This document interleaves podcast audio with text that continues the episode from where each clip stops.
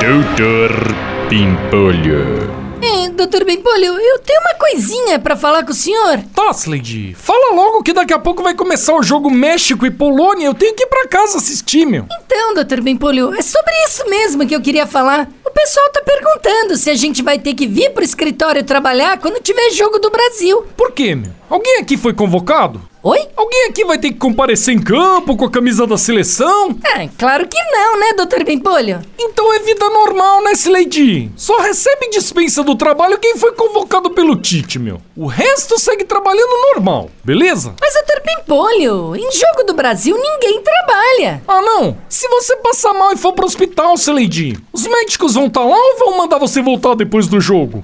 É, Se você for pegar um metrô, vai ter metrô funcionando ou vão fechar durante o jogo também?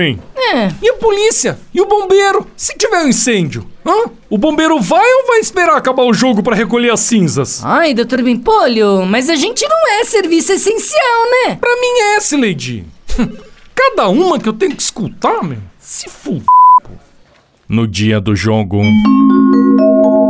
Pô, Lady, nenhuma TVzinha pra gente poder assistir o jogo, hein? Esse, Lady. Liga lá pra ele, pede pra ele comprar uma TV pra gente assistir enquanto trabalha. Ai, tá bom. Eu vou tentar.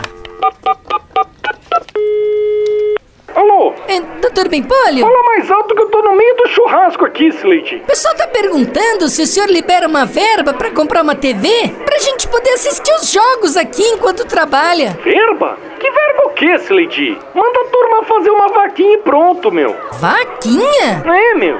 E ó, se botar uma TV na empresa, avisa que depois da Copa a TV é minha, hein? Sua? É lógico, né, Slade? Eu vou estar liberando pra assistir o jogo dentro da minha empresa? Eu tenho que ter alguma compensação, é ou não é? Uma mão lava a outra, Slade. Não quero nem saber, ô, meu. Uh, quase gol. Do Brasil? Do Brasil, Slade? Ele não falou. Doutor Pimpolho. Quer ouvir mais uma historinha? Então acesse youtube.com barra chuchu beleza.